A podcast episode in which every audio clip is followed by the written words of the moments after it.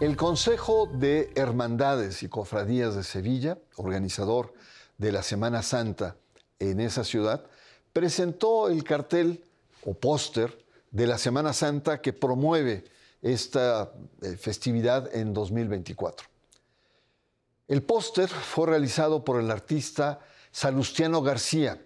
La obra, que representa la resurrección de Cristo, ha generado una enorme controversia, sobre todo en redes, y miles de personas han pedido su retirada por considerarla afeminada y una falta de respeto a la catolicidad.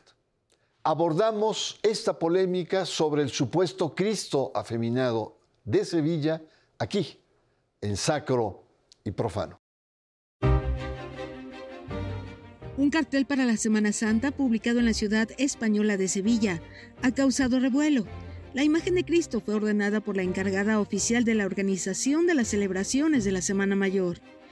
El cartel fue asignado y aprobado por el Consejo General de Hermandades y Cofradías de Sevilla, que organiza las inmensamente populares procesiones de Semana Santa en esa ciudad del sur de España.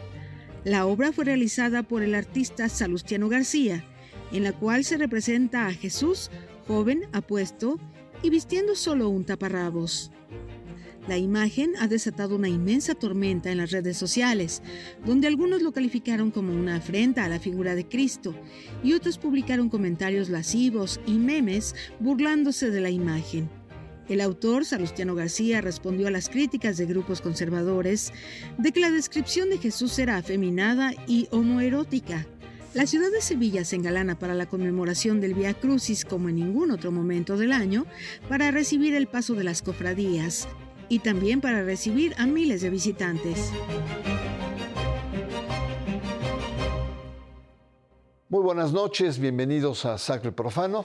Sevilla es una ciudad de España, capital de Andalucía, tiene cerca de 700 mil habitantes, por lo que es una de las ciudades pues, más habitadas, creo que es la cuarta ciudad más habitada de España, con una gran tradición religiosa y sobre todo con una gran tradición de la representación del Via Crucis, que es multitudinaria, muy visitada por cientos de turistas de todo el mundo.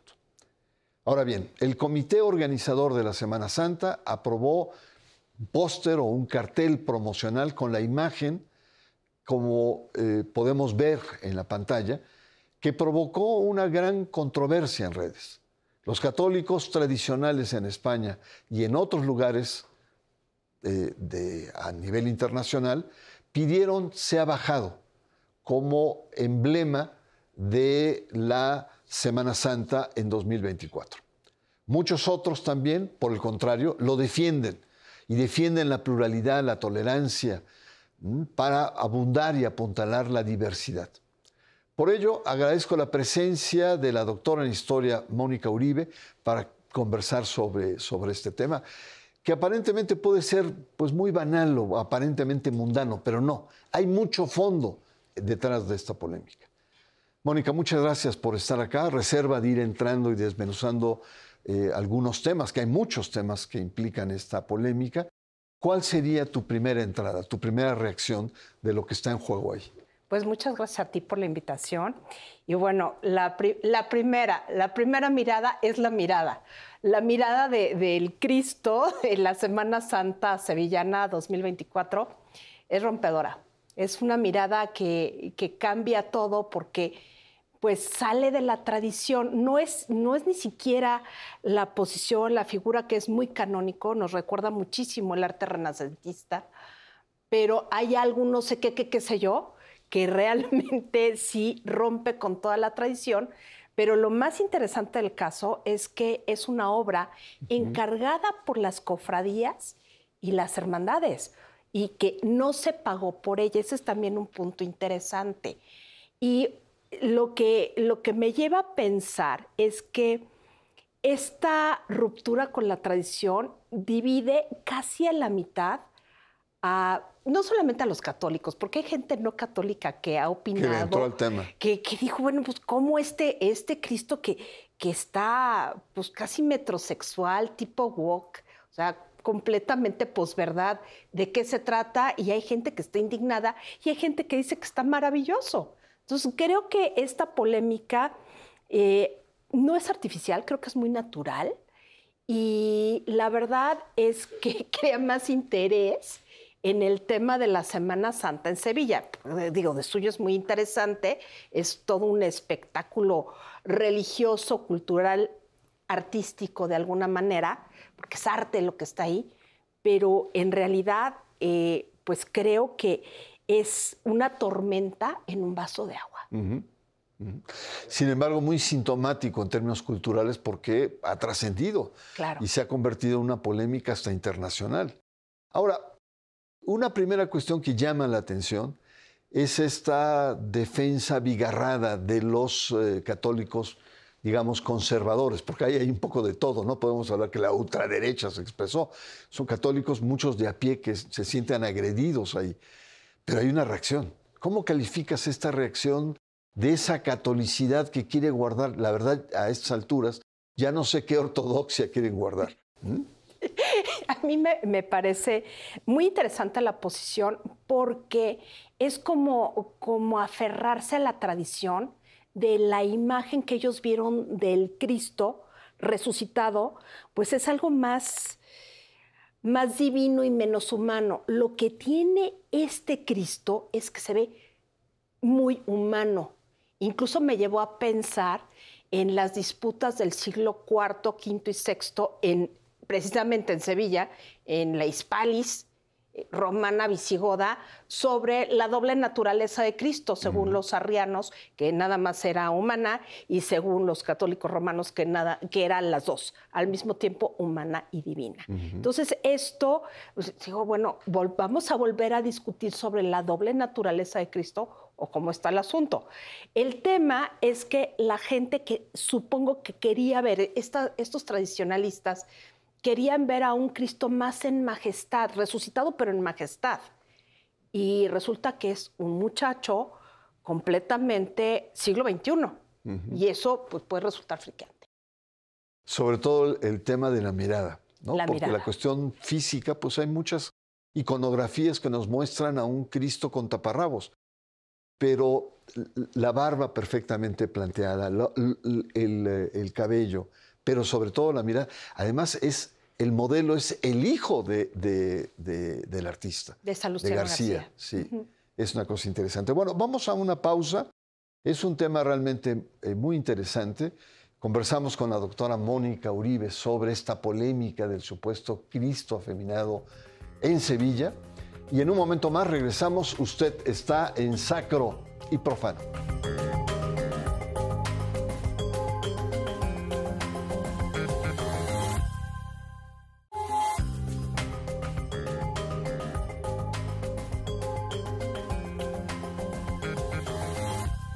Regresamos, continuamos en Sacro y Profano, estamos conversando esta polémica sobre la imagen de Cristo, eh, un póster de promoción para la Semana Santa en Sevilla.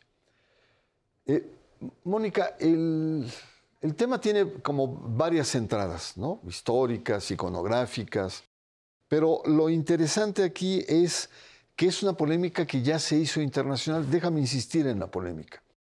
Em, y lo que me llama la atención es lo que tú dijiste, que no solamente hay un grupo de católicos eh, tradicionales que se sienten ofendidos y piden el retiro de la imagen, eh, otros que eh, al contrario les parece muy bien una imagen de un Cristo moderno, de un Cristo estilizado, a las formas del siglo XXI.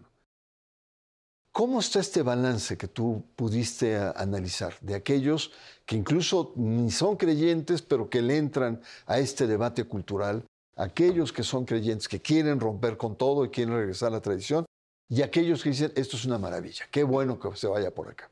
Bueno, mira, por principio está la comunidad de artistas que apoyan a Salustiano García. Dicen, a ver, este, este póster presenta una imagen completamente canónica. Incluso está el eje donde el cuerpo del Cristo, junto con las letras que dicen Semana Santa, hacen una cruz latina.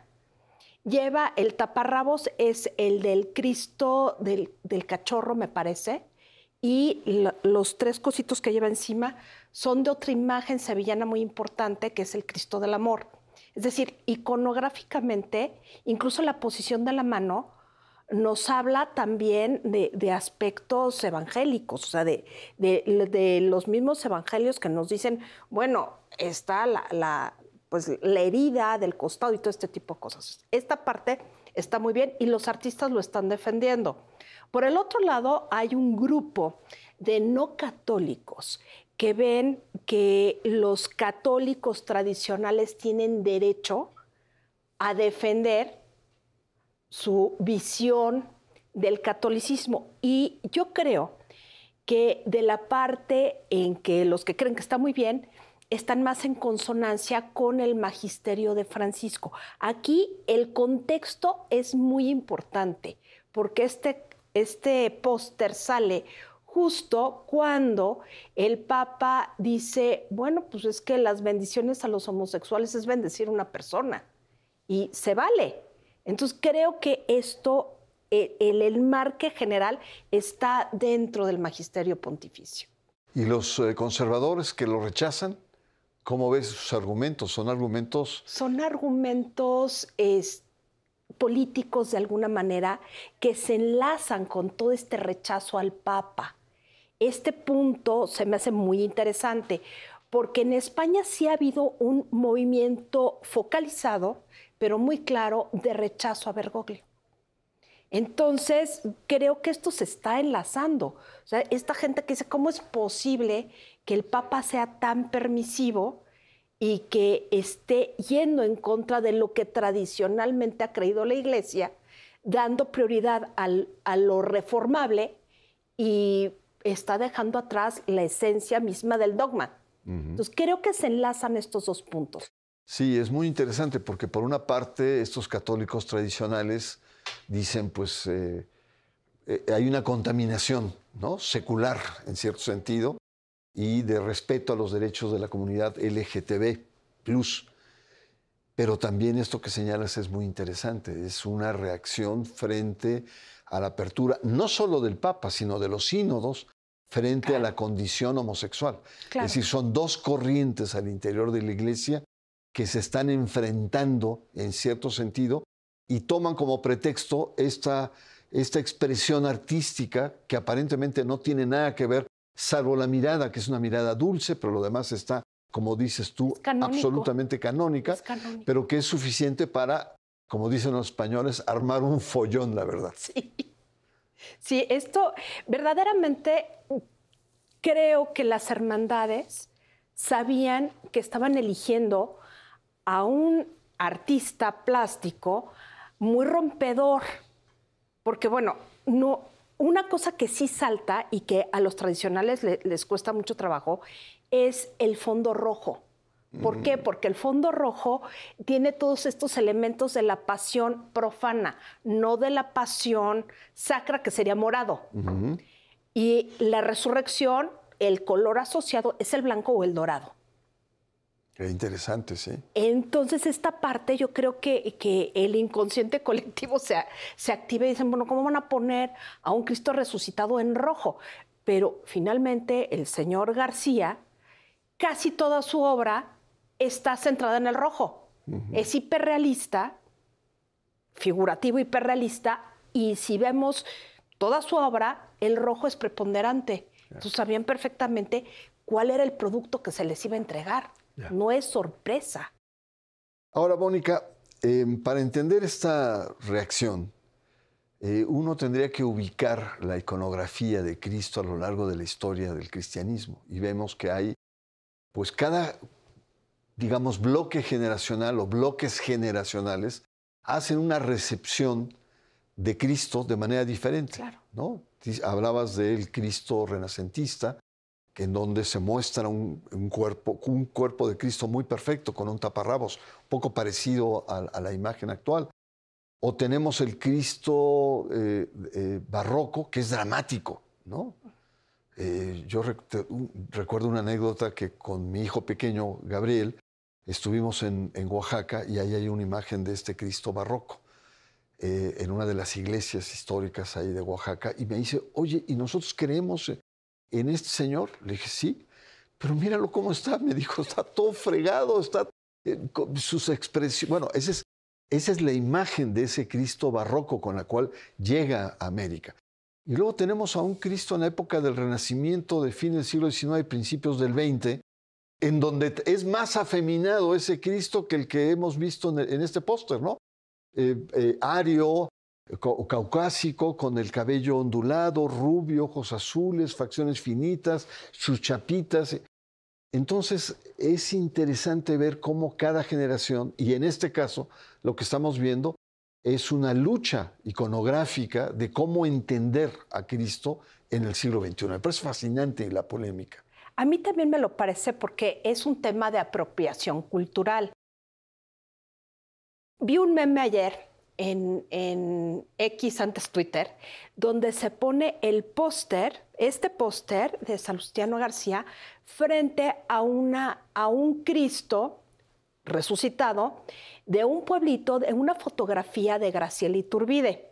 Se veía el contraste entre una persona indígena representando a Cristo y este chico cuasi perfecto que está representando a Cristo. Y así como el contraste de, son apropiaciones, son apropiaciones culturales que varían en el tiempo y tenemos Cristos en majestad o los Cristos arrianos que eran femeninos absolutamente, o el, el, pastor, el divino pastor, el buen pastor, es, que es la primera imagen de, del Jesús histórico del siglo IV, que es el muchacho joven cargando una oveja que es una de las primeras representaciones de Cristo, o el Pantocrator, que es todo hierático de las representaciones bizantinas o románicas, y los, los Cristos casi gozosos de, de Giotto, por ejemplo, ¿no? de lo que está en Asís.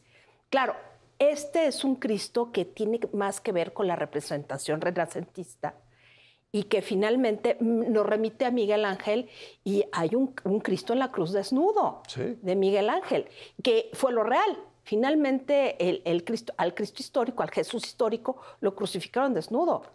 Y probablemente pues, le pondrían un taparrabos después, pero el tema es que causa, causa problema por el choque generacional y la visión que se tiene de Cristo y estamos en una encrucijada donde están los nuevos y están los viejos. Es fascinante porque eh, estamos hablando de las recepciones que cada momento cultural, que está compuesto de varias generaciones, tienen, digamos, en su imaginario la representación de Cristo. Y esto estamos viendo como hay una lucha que no solamente es política, que no solamente es de carácter teológico, sino también una lucha de carácter cultural y, eh, generacional. Así es que, pues es muy interesante. Si te parece, vamos a una pausa, Mónica. Eh, estamos conversando con la doctora Uribe, Mónica Uribe, sobre esta polémica de un supuesto Cristo afeminado en Sevilla, que ha sido cuestionado y que se ha desatado toda, sobre todo en redes, eh, una verdadera polémica. Eh, y, bueno, estamos conversando en torno a algunas aristas sobre este tema. Regresamos en un momento. Usted está en sacro y profano.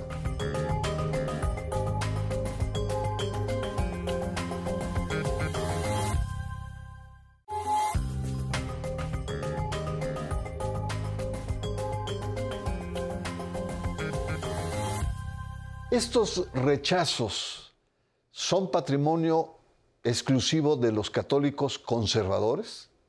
Pues no, ni exclusivos de España ni de Sevilla. Simplemente recordemos en 2019 con gritos irrumpió un grupo de manifestantes en Palacio de Bellas Artes, en la Ciudad de México, en protesta contra una pintura que mostraba al héroe revolucionario, al masculino eh, eh, Emiliano Zapata, con una llamativa pose poco convencional, con piernas un tanto afeminadas. Eh, y, bueno, los manifestantes gritaban eh, denunciando la pintura que se muestra a Zapata desnudo, con tacones altos, un sombrero rosado, montado en un caballo blanco, y entre los manifestantes había muchos zapatistas, el nieto revolucionario Jorge Zapata González exige que el cuadro sea no solamente retirado, sino quemado. Entonces ahí no estamos hablando de la derecha, de grupos conservadores católicos frente a una cierta eh, provocación cultural.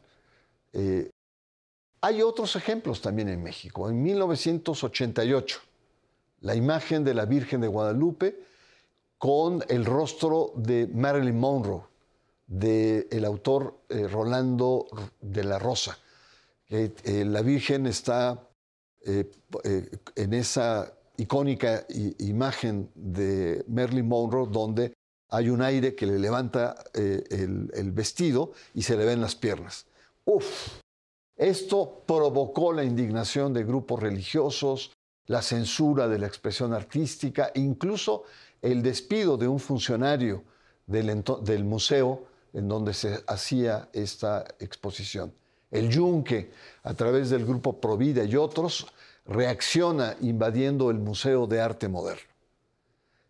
Vemos que no solamente esto pasa en España, sino estos choques culturales, sociales, políticos, los tenemos en México, y no solamente de católicos, sino también los tenemos de grupos seculares revolucionarios, de izquierda probablemente, ¿no? que se sienten indignados frente a una visión digamos, más feminizada y un patriarcado que se siente absolutamente eh, atacado. Bueno, aquí hay dos puntos que yo, yo tocaría. El primero es eh, la construcción de las imágenes canónicas y su ulterior transgresión para eh, suplantarlas por otras o por un cambio de, valores, un cambio axiológico. Eso es un hecho. Hay cambios paulatinos o rápidos que nos llevan a cuestionar eh, ciertas imágenes. Por ejemplo, la historiografía revisionista, al contemplar a Zapata, descubre algunas vetas de su personalidad que se reflejan en esa obra, por un lado. Y por el otro lado, me acuerdo de ese episodio. Estabas eh, estudiando, ¿no? Estaba yo todavía en la Ibero, estudiando ciencias 88. 88, sí. apenas en la Ibero nueva. Y me acuerdo de que tuve noticia de esto, lo leí en, en el 1 más 1, todavía no existía la jornada, es más. Y sí fue un escandalazo, estaban, bueno, rasgándose las vestiduras de cómo era posible, todos los grupos católicos verdaderamente con la galleta maríaca, pero el tema fue que tuvo una repercusión institucional en la medida que el gobierno tuvo que responder a lo que se consideraba una afrenta de de una cuestión canónica, o sea, ¿cómo es posible ir contra la imagen guadalupana? Creo que pegó más la parte de la guadalupana que el, el Cristo con cara de Pedro Infante. O, la bandera con que tenía botas tejanas, me Exacto, también, porque era muy transgresor, pero yo no me acuerdo tanto de la bandera. Sí. Eso ya es como más, más, este, como más secundario. Pero lo, lo, fuerte fue la Virgen de Guadalupe. ¿Por qué? Porque es un ícono nacional. Entonces creo que está pasando lo mismo en el caso del Cristo Sevillano 2024, que finalmente rompe con, con esta visión tradicional icónica y sí genera pues reacción. O sea, es, es normal de alguna manera, ya pasará. Mónica, pues agradezco mucho tu presencia. Eh, siempre es muy interesante conversar estos temas contigo. Y bueno, pues eh, es un debate que está ahí y es un debate que no es nuevo y es un debate que muy probablemente la cultura católica va a seguir teniendo. Por lo pronto, agradezco su presencia y nos vemos la próxima semana aquí en Sacro y Profano.